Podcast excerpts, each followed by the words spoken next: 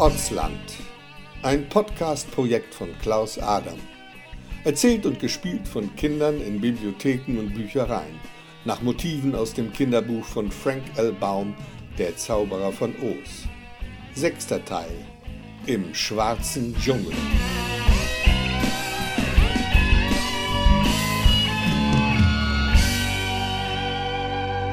Was bisher geschah.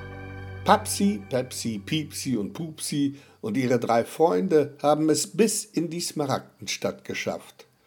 Dort unterhalten sie sich lange mit Dirksmann Meyer, dem legendären Zauberer, der ihnen eine Audienz gewährt.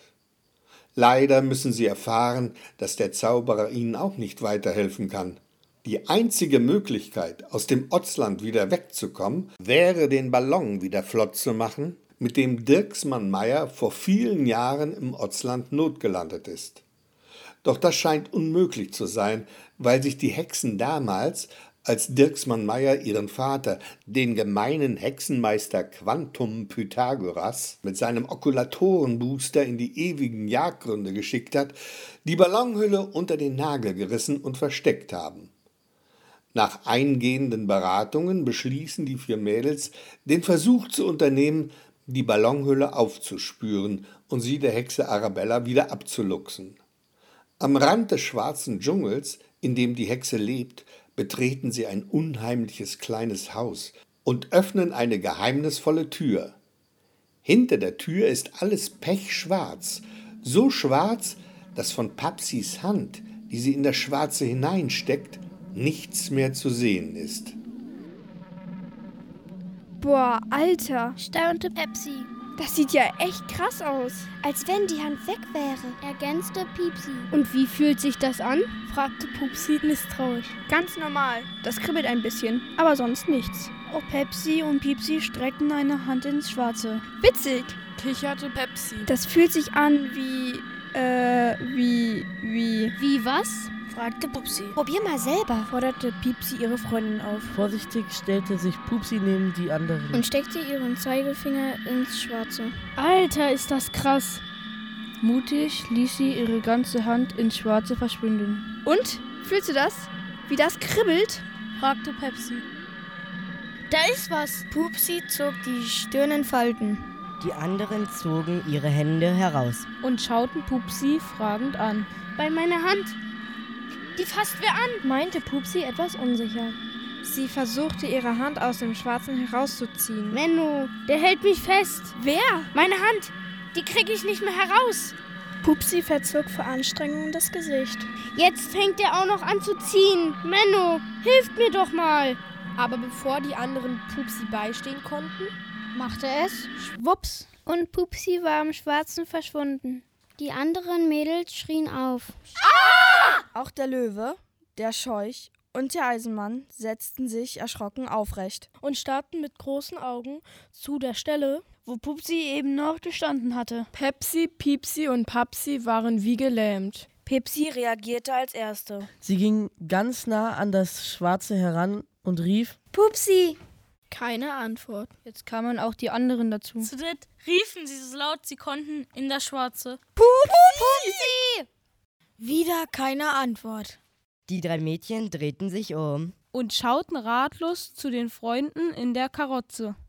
Der Scheuch kratzte sich an seinem Strohkopf. Was machen wir denn jetzt? Ich, ich verstehe absolut nicht, was das zu bedeuten hat. Wie auch immer. Ich denke, es gibt zwei Möglichkeiten. Zwei? Und die wären? Wir könnten so schnell wie möglich abhauen, schlug der Löwe vor. Bevor uns das, was Pupsi verschluckt hat, ebenfalls verschluckt. Verschluckt? Stöhnte Pepsi. Meinen Sie etwa, Pupsi ist? Nein, nicht unbedingt. Ich meinte das eher im übertragenen Sinn. Leute, abhauen ist keine Option. Unterbrach ihn Papsi. Und was ist die andere Möglichkeit? Wir gehen hinterher, meinte der Eisenmann entschlossen. Und finden heraus, wo Pupsi geblieben ist. Wir sollen da reingehen? Freiwillig? fragte Piepsi mit zittriger Stimme. Und was ist, wenn das Schwarz uns auch verschluckt?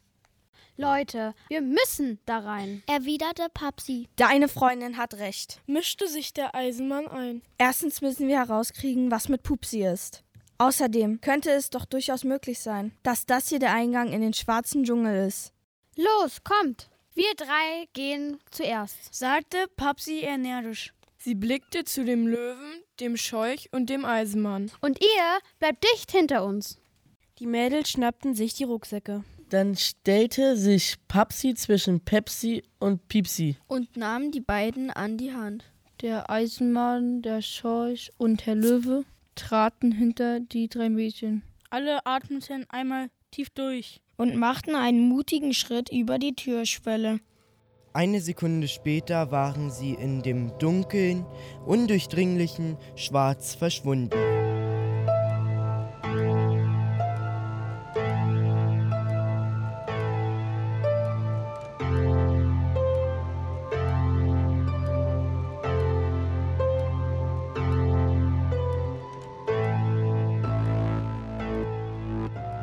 Als man sie später fragte, was das für ein Gefühl war, wenn man sich plötzlich irgendwo befindet, wo es so dunkel ist, dass man absolut nichts mehr sieht. Selbst dann, wenn man seine eigene Hand ganz dicht vor die Augen hält, wusste keine der Mädels eine Antwort.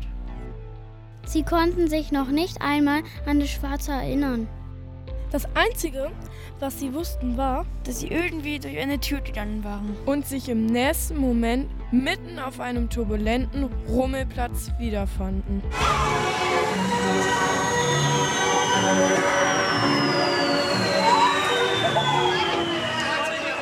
Mit Karussells, Achterbahnen, einem Riesenrad, Schießbuden und und und.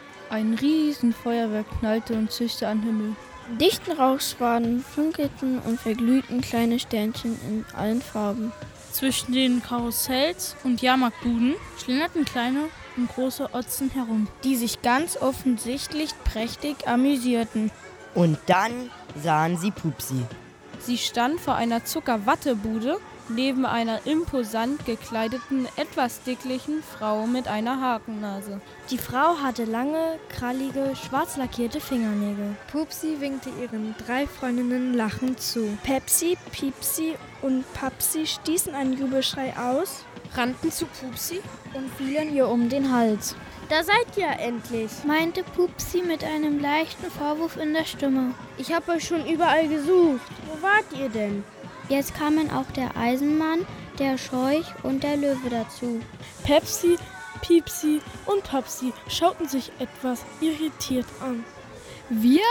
Du warst auf einmal weg. Ach, ist ja auch egal, winkte Pupsi ab und wandte sich an die dickliche Frau neben ihr. Das sind meine Freundinnen und meine Freunde. Dann schaute sie mit einem breiten Lächeln zu den anderen. Und das ist Arabella. Hallo, schön, dass ihr alle da seid, säuselte Arabella und lächelte mit blitzenden Augen. Die anderen wichen vor Schreck einen Schritt zurück. Ey, Leute, sagte Pupsi schnell. Ihr braucht keinen Schiss zu haben.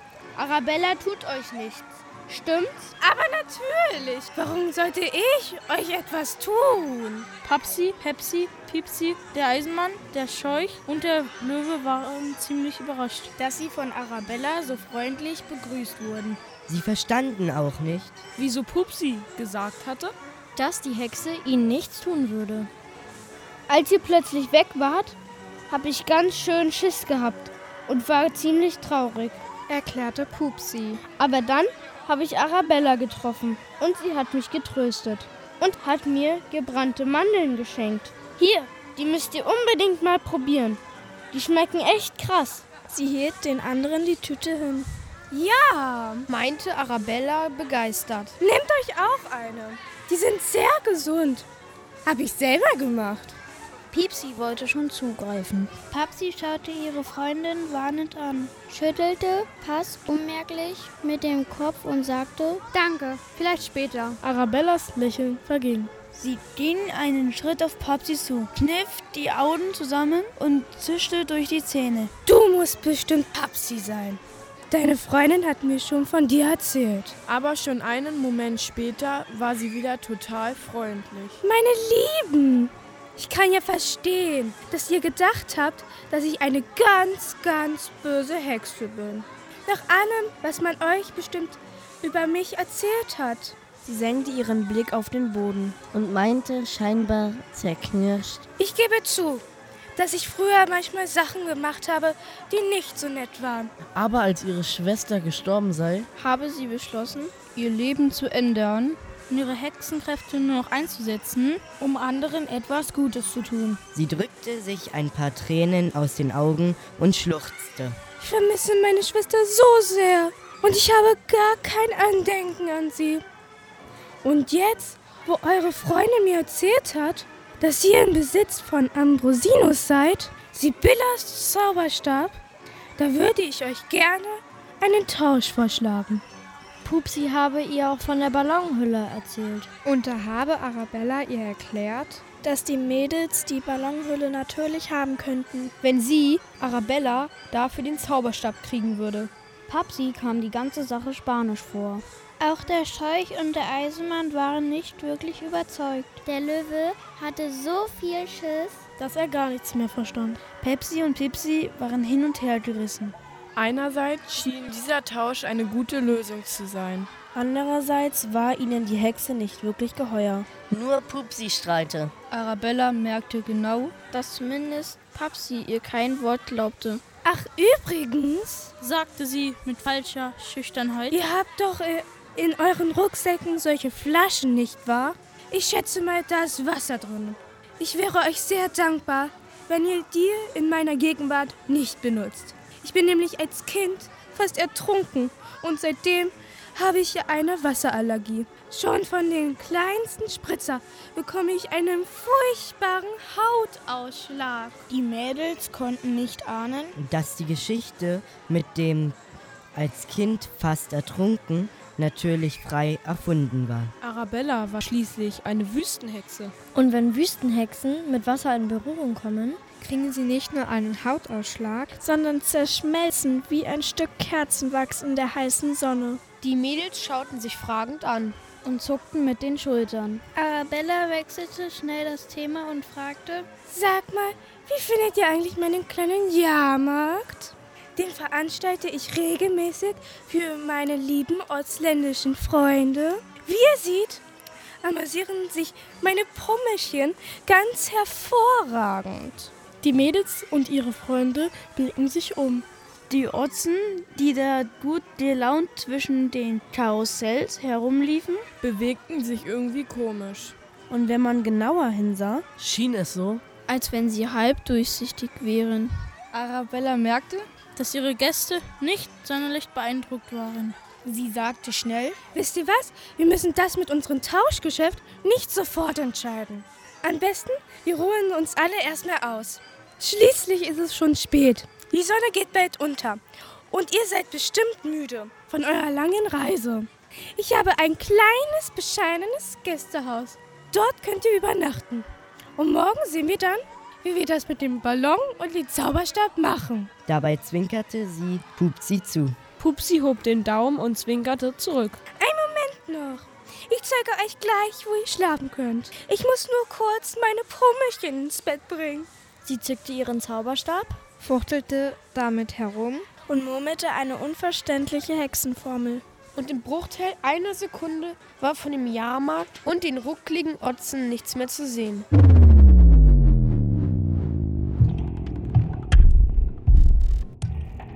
Die Mädels und ihre drei Freunde schauten sich überrascht um.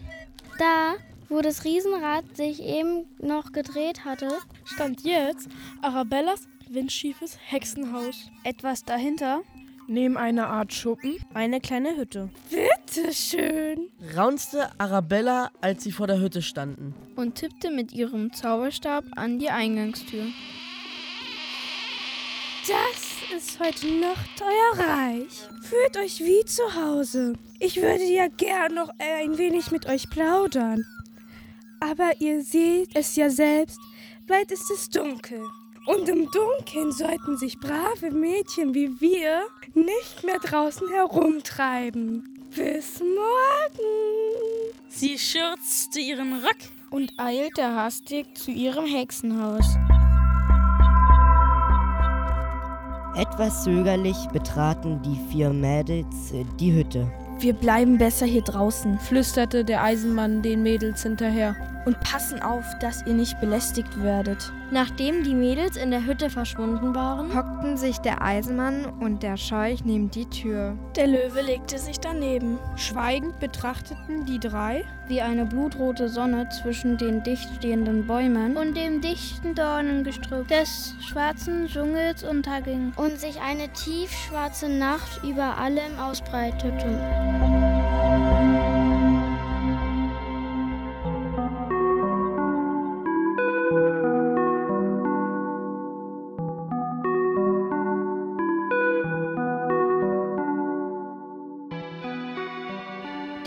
Mädels hatten sich auf eins der vier Betten gesetzt, die in der Hütte herumstanden, und hörten Kriegsrat. Aber ich verstehe nicht, warum du so sauer bist, maulte Pupsi beleidigt. Es ist doch super, wenn Arabella uns die Ballonhülle gegen diesen blöden Zauberstab eintauscht. Ja, wenn, erwiderte Popsi. Wie war das denn jetzt? Ich habe das immer noch nicht ganz verstanden. Hast du ihr jetzt von der Ballonhülle erzählt oder nicht? Ich glaube nicht, ehrlich. Aber vielleicht doch. Ich weiß es nicht. Und wenn, dann ist mir außersehen so rausgerutscht. Versuchte Pupsi sich zu verteidigen. Das war ganz seltsam. Zuerst hatte ich total Schiss vor ihr. Aber dann hat sie mir eine gebrannte Mandel gegeben. Und als ich die Mandel gegessen hatte, da habe ich mich ganz irre gefühlt. Als wenn ich schwebe. Und alles war total bunt. Und dann hatte ich auf einmal keinen Schiss mehr. Und ich fand sie voll nett. Und ihre Stimme war auch ganz anders. Und da hat sie gesagt, wenn wir ihr den Zauberstab von ihrer Schwester geben, dann gibt sie uns die Ballonhülle. Wenn du es ihr nicht gesagt hast, woher weiß sie das denn mit der Ballonhülle? fragte Pepsi. Genau. Und woher weiß sie, dass wir den Zauberstab von ihrer Schwester haben?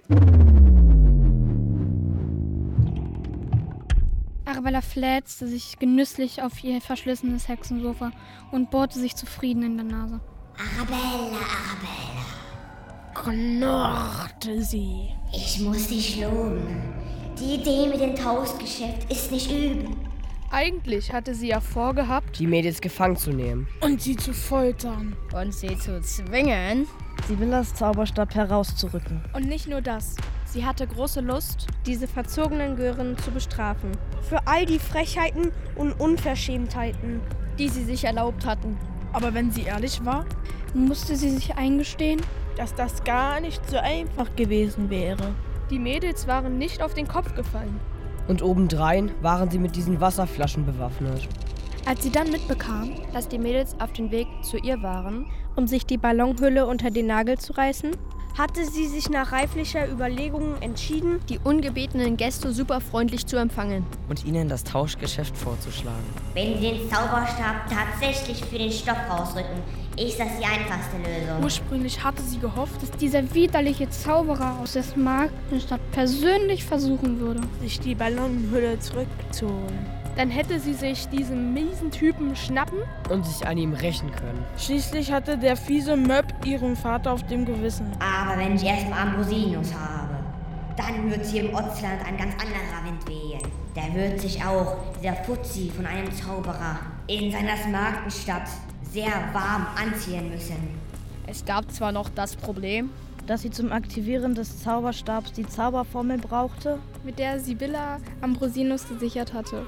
Nachdem sie Pupsi eine gebrannte Mandel verabreicht hatte, die sie mit einer ordentlichen Portion Wahrheitsserum versehen hatte, erfuhr sie zwar von Pupsi, dass sich die Mädels die Form nicht gemerkt hatten. Das war zwar ärgerlich, aber kein Beinbruch. Sie wusste, dass es in der Sandwüste einen durchgeknallten Hexenmeister gab, der sich auf die Reparatur von Zauberstäben und anderen magischen Utensilien spezialisiert hatte. Und der ihr für einen Karton frisch gelegter Otzeneier sicher weiterhelfen würde.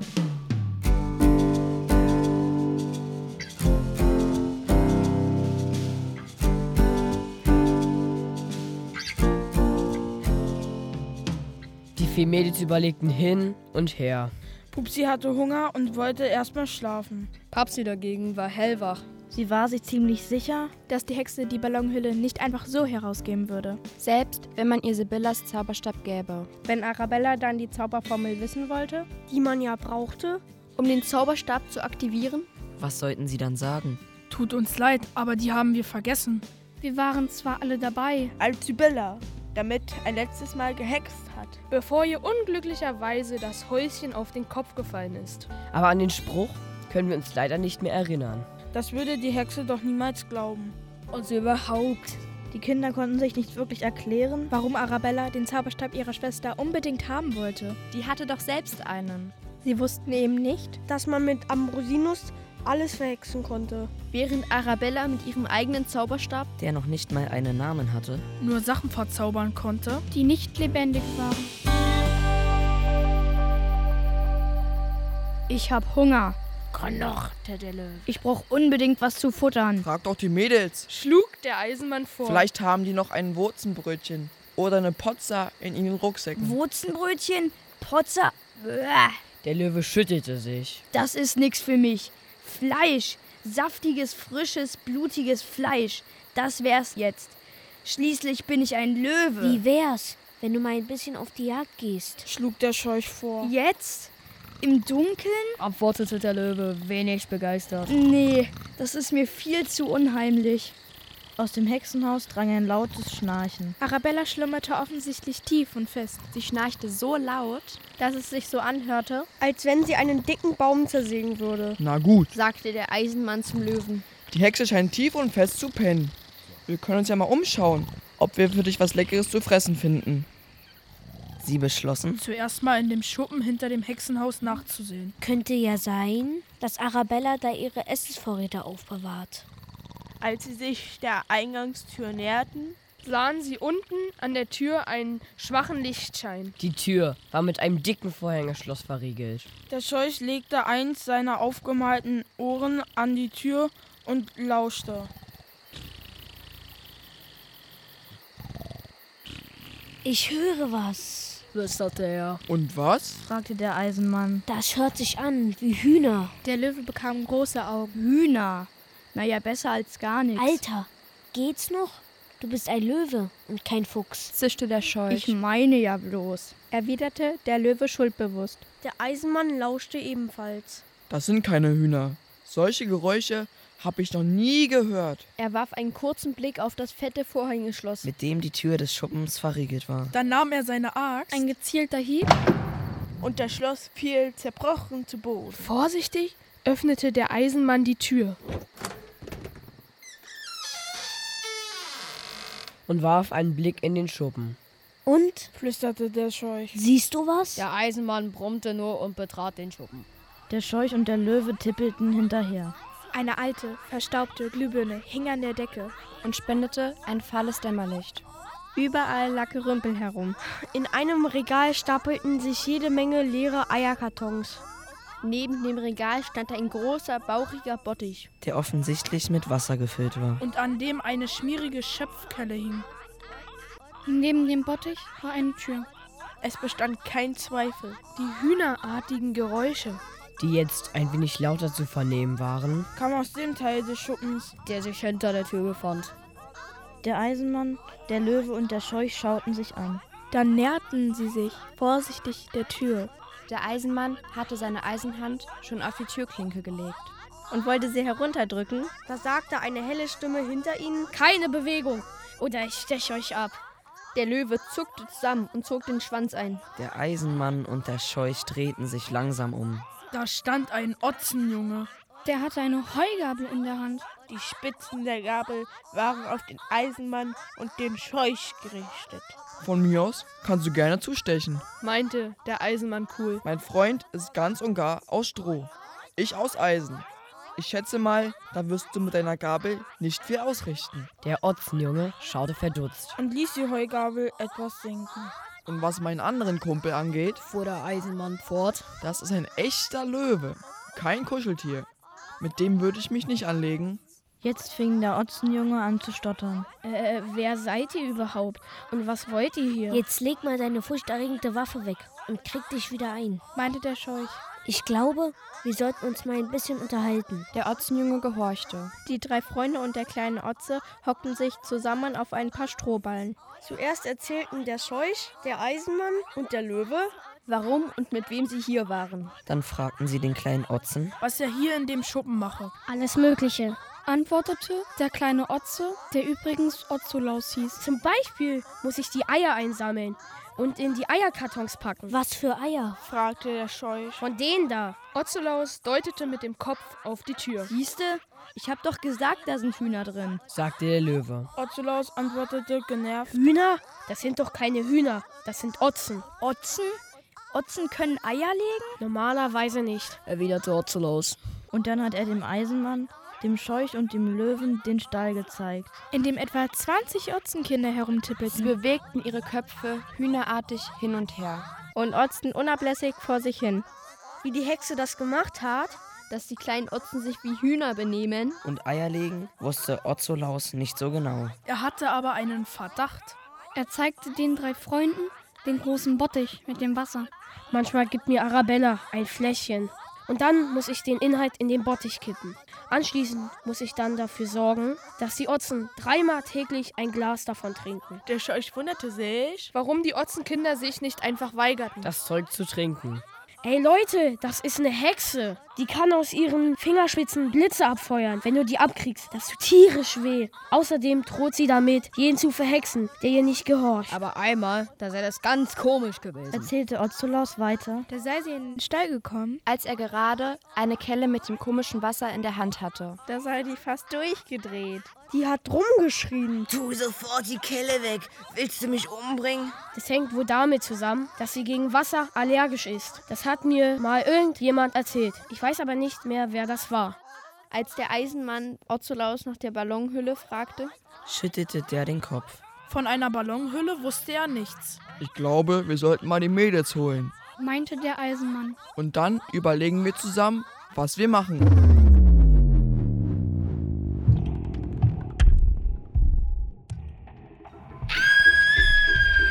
Einem schrillen Schrei schreckte Arabella aus dem Schlaf. Immer diese Albträume, ich hasse das, krächzte sie atemlos. Das Ätzendes habe ich ja schon lange nicht mehr geträumt. In ihrem Traum hatte sie in einem kleinen Ruderboot gesessen. Mitten auf einem See. Um sie herum nur Wasser. Vom Ufer war nichts zu sehen. Irgendwo in dem Boot war ein Leck. Der Boden von dem Boot war schon ganz mit Wasser bedeckt. Arabella hockte sich auf die Ruderbank. Jetzt stieg das Wasser immer weiter. Und dann sah sie auf einmal eine riesige Welle auf sie zukommen. Wie ein Tsunami. Und dann wachte sie auf, schweißgebadet. Sie stand auf und ging in ihre Hexenküche. Sie goss sich ein Glas Krötenblut ein und trank es in einem Zug aus. Sie warf einen Blick aus dem Fenster. Hä? Was ist das denn? Sie runzelte ihre Stirn. Wieso steht denn die Tür von dem Häuschen auf? Und wo sind die drei Typen hin? Die haben doch vorhin noch neben der Tür gesessen. Sie setzte sich vor ihre magische Glaskugel und murmelte einen unverständlichen Hexenspruch.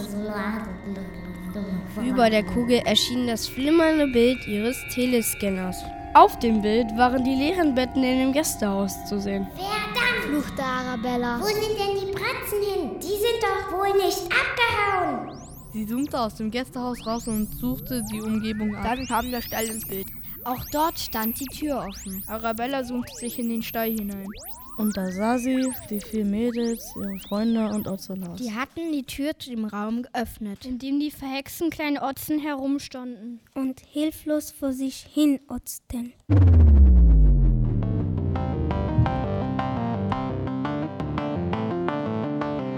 Die vier Mädels schüttelten fassungslos ihre Köpfe. Ozelos hatte ihnen gerade erzählt, dass die meisten der kleinen Otzen die da hühnerartig herumotzen, seine Freunde waren. Mit denen er vor ein paar Tagen noch gespielt hatte.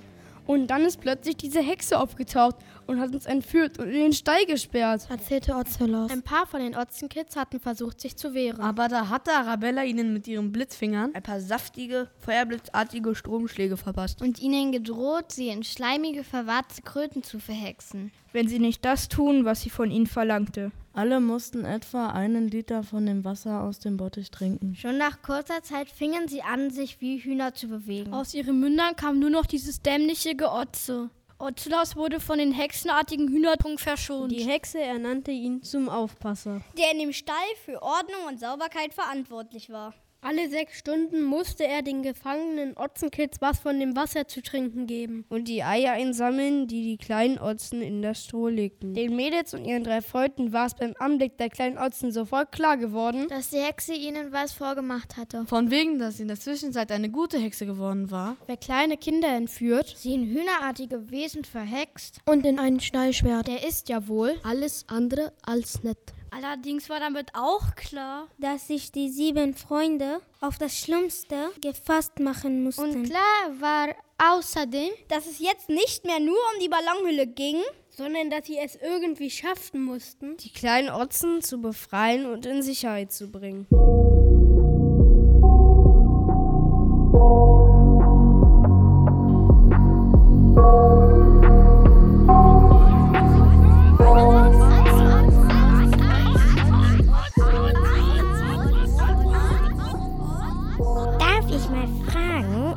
Ihr hier mitten in der Nacht in meinem Stall zu suchen habt? Arabella stand im Eingang zum Stall und lächelte die Mädels und ihre Freunde mit falscher Freundlichkeit an. Erschrocken drehten sich die Mädels, der Scheuch, der Eisenmann und der Löwe um. Alle bekamen vor Schreck weiche Knie. Was ist? säuselte Arabella scheinbar freundlich. Ihr seid ja ganz blass. Ihr seid doch nicht etwa krank.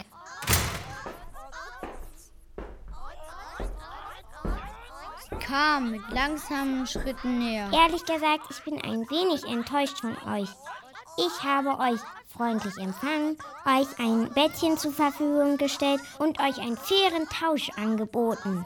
Und was macht ihr? Ihr steckt eure schmutzigen Nasen in etwas, das euch nichts angeht. Dann drehte sie sich zu Ocelot. Und du, du ungezogenes, treuloses Früchtchen, du lässt sie einfach reinmarschieren und anstatt mir sofort Bescheid zu sagen, guckst du tatenlos zu, wie sie hier herumschnüffeln. Dafür muss ich dich leider ein bisschen bestrafen. Blitzschnell hob sie ihre linke Hand, streckte ihre kralligen Finger und im nächsten Augenblick schossen grelle Feuerblitze aus ihren Fingerspitzen, die den armen Ozellaus quer durch den Stall schleuderten. Er knallte gegen eine Wand und sackte wimmernd zusammen. Der Löwe brüllte vor Schreck mit weit aufgerissenem Maul und sprang mit einem mächtigen Satz in Richtung Hexe. Arabellas Feuerblitz traf ihn mitten im Sprung. Er drehte sich mit einem zweifachen Salto in der Luft und krachte auf den Boden. Mit heraushängender Zunge und verdrehten Augen streckte streckte er alle Viere von sich und machte keinen Mucks mehr. Weil es zu weit geht, gehe ich zu weit. Brummte der Eisenmann ärgerlich. Er hob seine Axt und holte aus. Aber bevor er zuschlagen konnte, wurde auch er von einem Feuerblitz getroffen. Auch er wurde durch den Raum katapultiert, donnerte scheppernd gegen eine Wand und fiel verbeult und verbogen in sich zusammen. Noch jemand ohne Fahrschein? fragte Annabella. Du vielleicht? Sie hob erneut ihre linke Hand und zielte auf den Scheuch. Ehe er auch nur Piep sagen konnte, wurde auch er von einem Feuerblitz getroffen. Er sauste durch den Raum und landete ziemlich unsanft neben dem Fass mit dem Wasser. Der Feuerblitz hatte sein Wams zerfetzt und aus einem der Risse hing etwas Stroh heraus, das durch den Blitz Feuer gefangen hatte. Geistesgegenwärtig schnappte sich der Scheuch die Kelle und tauchte sie in den Bottich und kippte das Wasser hastig über das brennende Stroh. Dabei landeten einige Spritzer direkt vor Annabellas Füßen. Arabella sprang erschrocken ein Stück zurück. Sie kreischte hysterisch. Bist du wahnsinnig? Willst du mich umbringen? Hände weg von dem Wasser! Papsi konnte zwar nicht wissen, dass Wasser für Arabella eine tödliche Gefahr war, aber sie wusste, dass man sich mit Wasser gegen die Hexe wehren konnte, weil sie dagegen allergisch war. Los, schnell, hinter dem Bottich und nehmt die Flaschen raus, rief Papsi ihren Freundinnen zu. Wieselflink huschten die Mädels hinter das Fass. Arabella knurrte ärgerlich. Zögernd kam sie einen Schritt näher. Ihr wurde Speien. Allein schon der Geruch von Wasser bereitete ihr Höllenqualen. Sie versuchte, hinter das Fass zu blicken. Wo sind die verdammten Gören? Sie musste aufpassen. Wenn die jetzt anfangen würden, mit Wasser herumzuspritzen, konnte es gefährlich werden. Während sie versuchte, auf der einen Seite hinter das Fass zu schauen, sah sie nicht, wie ganz unten, auf der anderen Seite des Fasses, eine Hand zum Vorschein kam. Erst als sich die Hand die Schöpfquelle schnappte, merkte Arabella, was los war. Doch bevor sie einen ihrer gefährlichen Feuerblitze abfeuern konnte, war die Hand mit der Schöpfkelle hinter dem Fass verschwunden. Wütend ballerte sie eine ganze Salve von Feuerblitzen in die Richtung, in die die Hand verschwunden war. Dabei passierte es. Einer der Feuerblitze traf das Fass und sprengte ein etwa Hodenknopf großes Loch in das Holz von dem Fass. Zuerst drangen nur ein paar müde Tropfen aus dem Loch. Doch dann hörte es sich an, als wenn der Korken aus einer Sektflasche herausploppte.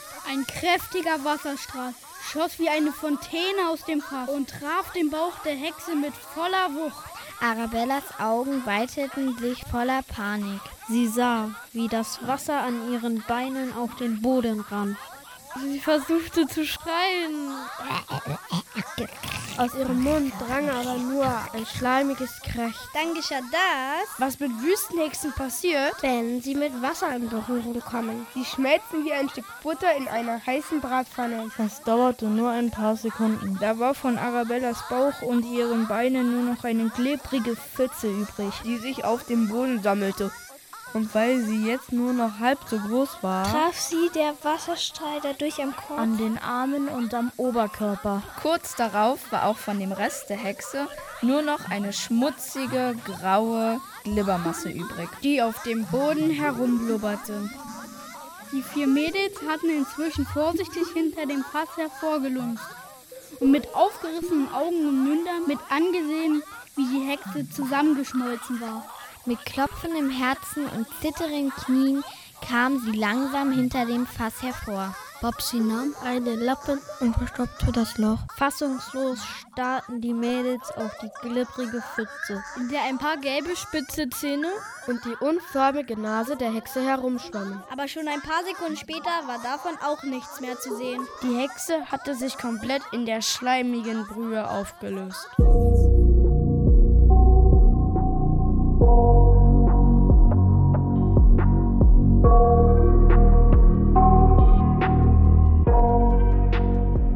Papsi, Pepsi, Piepsi und Pupsi ließen die eklige Pfütze Pfütze sein und kümmerten sich um ihre demolierten Freunde.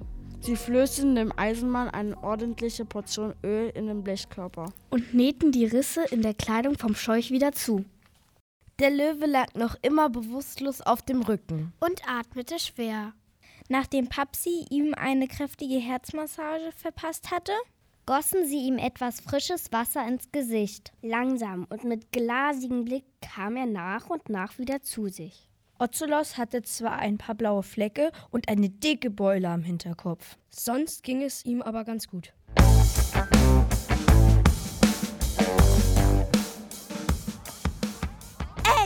Mal, sagte Pepsi, nachdem die Erste-Hilfemaßnahmen beendet waren und zeigte auf die Stelle, wo sich eben noch die Pfütze mit der geschmolzenen Hexe ausgebreitet hatte.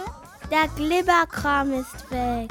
Vielleicht ist das Zeug verdunstet, meinte Piepsi. Oder versickert, sagte Pupsi. Papsi kratzte sich nachdenklich am Kopf. Ja, war das nicht geheuer, dass der Hexenschleim einfach so verschwunden war? Wie auch immer, wir sollten zusehen, dass wir die Ballonhülle auftreiben. Sie brauchten nicht lange zu suchen.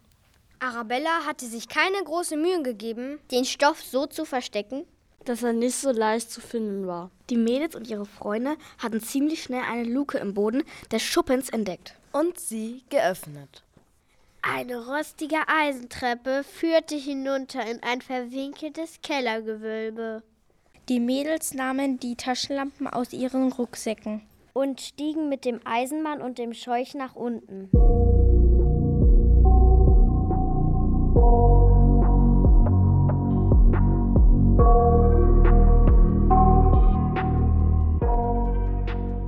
Dem Löwen war das Kellergewölbe nicht geheuer. Er blieb mit Ozelos im Stall. Die Mädels und ihre Freunde untersuchten jeden Winkel des Kellers. Und entdeckten in einer dunklen Ecke einen ziemlich großen Stoffhaufen, der in den Lichtstrahlen der Taschenlampe bunt schillerte. Die Mädels, der Eisenmann und der Scheuch mussten ganz schön schuften, um die Ballonhülle nach oben in den Schuppen zu befördern. Dabei mussten sie vor allem bei der rostigen Eisentreppe aufpassen, dass der Stoff nicht irgendwo hängen blieb und einriss.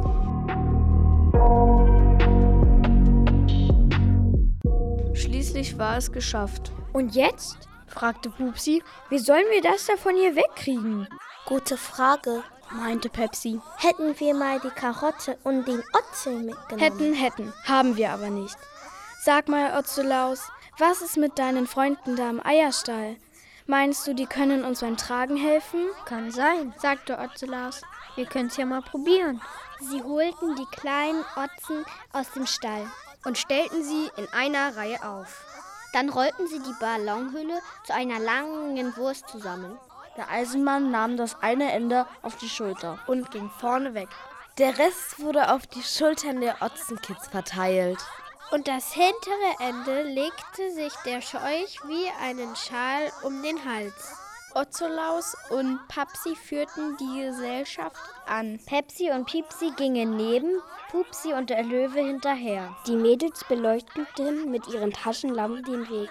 Der Löwe blieb immer wieder mal stehen, blickte sich um und hielt seine Nase witternd in alle Richtungen. Dann seufzte er und knurrte. Ich habe immer noch Hunger. Ich brauche was zu futtern. Ich auch, jammerte Pupsi. Aber was in meinem Rucksack war, habe ich alles aufgegessen. Zum Glück hatte sich Otzolaus den Weg gemerkt, auf dem die Hexe ihn und die anderen kleinen Otzen durch den schwarzen Dschungel zum Hexenhaus gebracht hatte. Mit ihrem Feuerblitz hatte sie ihre Opfer auf einem schmalen Pfad durch den Dschungel vor sich hergetrieben und am Ende in den Stall gesperrt. Jetzt zeigte es sich, dass der schwarze Dschungel gar nicht so groß war. Ab und zu musste die Karawane anhalten, weil einer der kleinen Otzen ein Ei legen musste. Nach einer halben Stunde kamen sie zu der Stelle, wo sie den Otzel zurückgelassen hatten. Neben dem Otze stand die Karotze. Von dem komischen Häuschen, in dem die drei Mädchen verschwunden waren, war nichts mehr zu sehen. Der Otze scharrte vor Freude mit dem rechten Vorderhof und brüllte begeistert. Iot! Iot! Iot! Pupsi rannte so schnell, sie konnte zu der Karotze. Die Mädels hatten sicherheitshalber eine große Tasche mit Proviant mitgenommen. Weil sie nämlich nicht einschätzen konnten, wie lange die Sache mit der Ballonhülle dauern würde. Die Tasche stand noch unberührt in der Karotze. Pupsi nahm die Tasche aus der Karotze und hielt sie hoch. Herr Löwe, kommen Sie, hier gibt es endlich was zu futtern.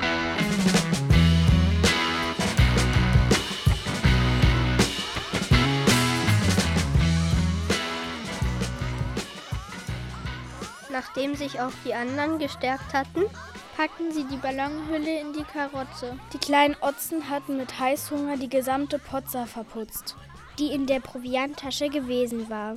Und alle Flaschen mit Otzenbrause leer getrunken. Dank der Potza und der Brause und weil die Wirkung von Arabellas Hexentrunk langsam nachließ, konnten die Otzenkinder schon bald wieder ganz normal sprechen und hörten auf, herumzuotzen.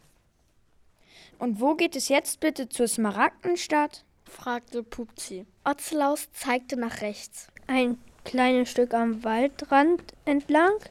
Dann kommt eine Abzweigung und die führt zur gelben Straße. Dann ging es ans Abschiednehmen. Nachdem sich alle umarmt und geherzt hatten, stürmten Otzolaus und seine Freunde los, um so schnell wie möglich zurück in ihr Otzendorf zu kommen. Papsi, Pepsi, Piepsi, Pupsi, der Eisenmann, der Scheuch, der Löwe und der Otzel mit der Karotze machten sich auf den Rückweg in die Smaragdenstadt.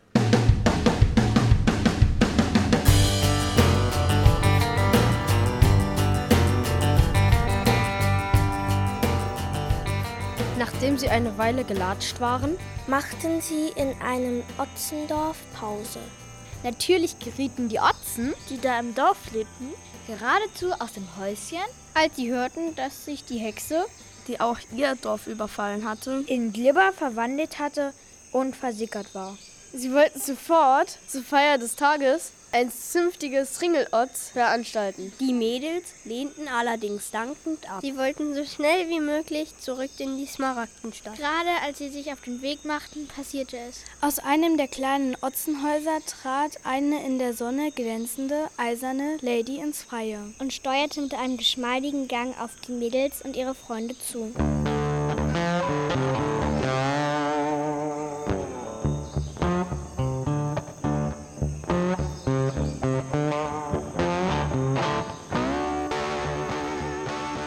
Als sie den Eisenmann entdeckte, blieb sie schlagartig stehen und öffnete überrascht ihren eisernen Mund. Auch der Eisenmann war total baff, als die eiserne Lady auf ihn zukam.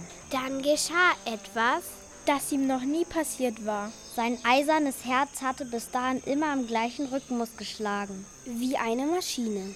Jetzt pochte es auf einmal mit dreifacher Geschwindigkeit. Einen Moment wurde ihm schwindlig. Das Öl in seinem eisernen Körper fing fast an zu kochen. Er schaute der Eisenfrau tief in ihre eisernen Augen und schenkte ihr ein verführerisches Lächeln. Die Eisenfrau lächelte zurück. Und es sah so aus, als wenn sich ihre eisernen Wangen ein wenig rötlich verfärben würden. Ist ja klar, was da passiert war. Ein klassischer Fall von Liebe auf den ersten Blick. Wie sich später herausstellte, war auch Ozarina so hieß die eiserne Lady. Von Arabellas Schwester Sibylla verzaubert worden. Sibylla war hinter Ozarinas Freund her gewesen. Ozarina hatte ihn versteckt und sich geweigert, Sibylla das Versteck zu verraten. Aus Rache hatte Sibylla zuerst Ozarena und nachdem sie ihren Freund aufgespürt hatte, auch ihn verhext. Ozarenas Freund hat das nicht ertragen. Er hat Ozarena einfach sitzen gelassen und ist abgehauen. Niemand wusste, was aus ihm geworden ist.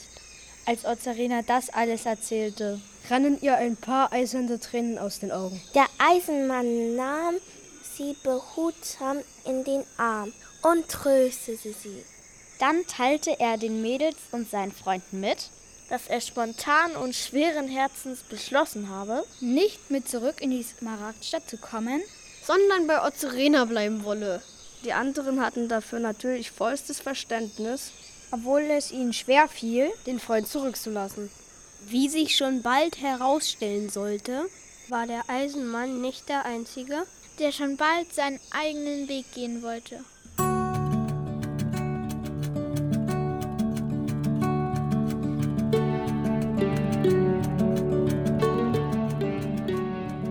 Schon eine ganze Weile schlängelte sich die gelbe Straße, die so aussah, als wäre sie mit Parmesankäse gepflastert. Kurvenreich an einem kleinen plätschernden Bach entlang, durch ein hügeliges Gelände.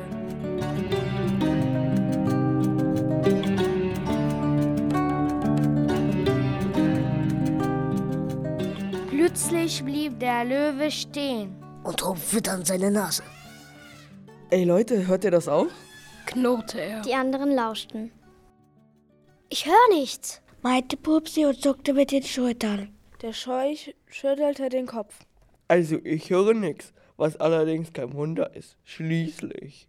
Er unterbrach sich selbst und wartete darauf, dass die Mädels den Satz zu Ende sprechen würden. Wieso sagt ihr nicht, haben, haben sie ja nur Stromkopf? Papsi lachte. Naja, sie haben zwar tatsächlich nur Stromkopf, aber andererseits auch wiederum nicht. Genau. Mit ihrem Stromkopf können sie ganz schön schlau denken und haben gute Ideen. Da, sagte der Löwe. Was war das? Das hat sich doch angehört wie, wie, wie. Ein Elefant. Genau, stimmte Pupsi zu. Komisch, wunderte sich der Scheuch. Ich weiß zwar nicht, was ein Elefant ist, aber irgendwie kam es mir gerade in den Sinn, dass es nur ein Elefant sein kann. Sie folgten weiter der gelben Straße und dem Bach, die eine Kurve um den nächsten Hügel herum machten. Und dann ertönten immer mehr Stimmen. Tierstimmen. Ziegen meckerten, Grillen zirpten, Schlangen zischten. Als die Mädels die Rückseite des Hügels erreichten, sahen sie eine riesige Menge von verschiedenen Tieren, die aufgeregt durcheinander plapperten. Ein Elefant stand etwas erhöht auf einem Felsen, trompetete erneut und rief lauthals: Ruhe! Papsi, Pepsi, Piepsi, Pupsi, der Löwe und der Scheuch kamen verwundert näher. Was war da los? Auf einmal fing ein Zebra an zu wiehern und zeigte mit dem rechten Vorderhuf auf die Ankömmlinge. Ein Löwe! Ein Löwe! Die Tiere schauten überrascht in die Richtung, in die das Zebra mit dem Huf zeigte. Der Elefant auf dem Felsen hörte auf zu tröten.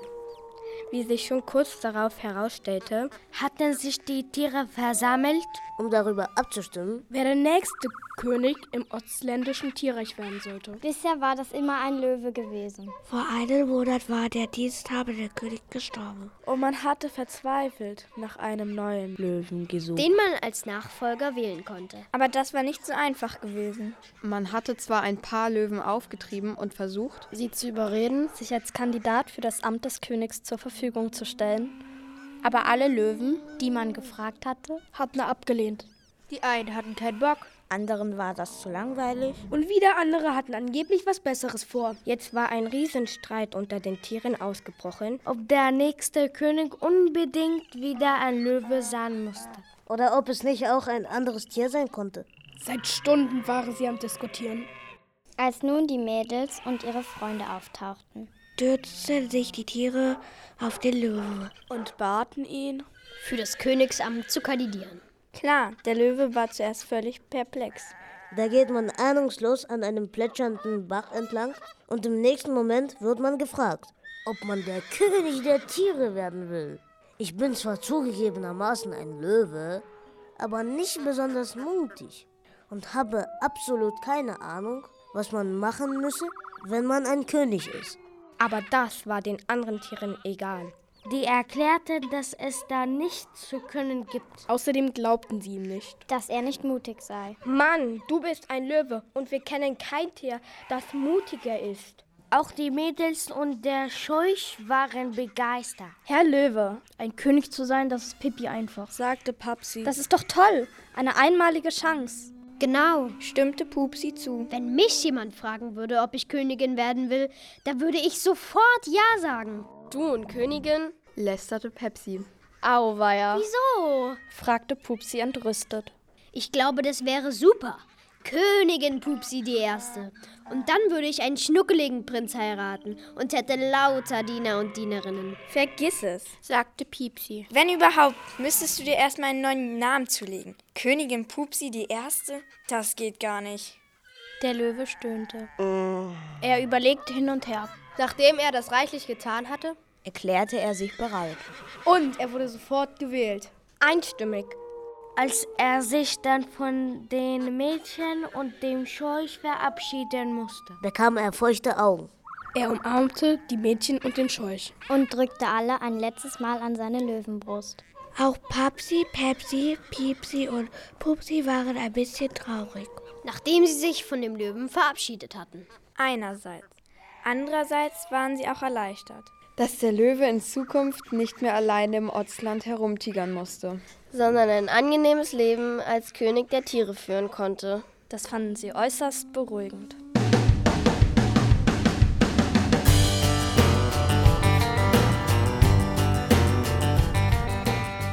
Schließlich war es soweit.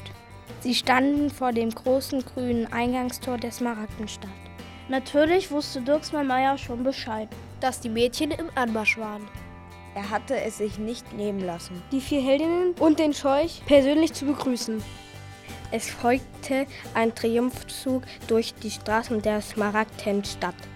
Überall standen Unmengen von Otzen am Straßen und jubelten den Mädchen und dem Scheuch zu.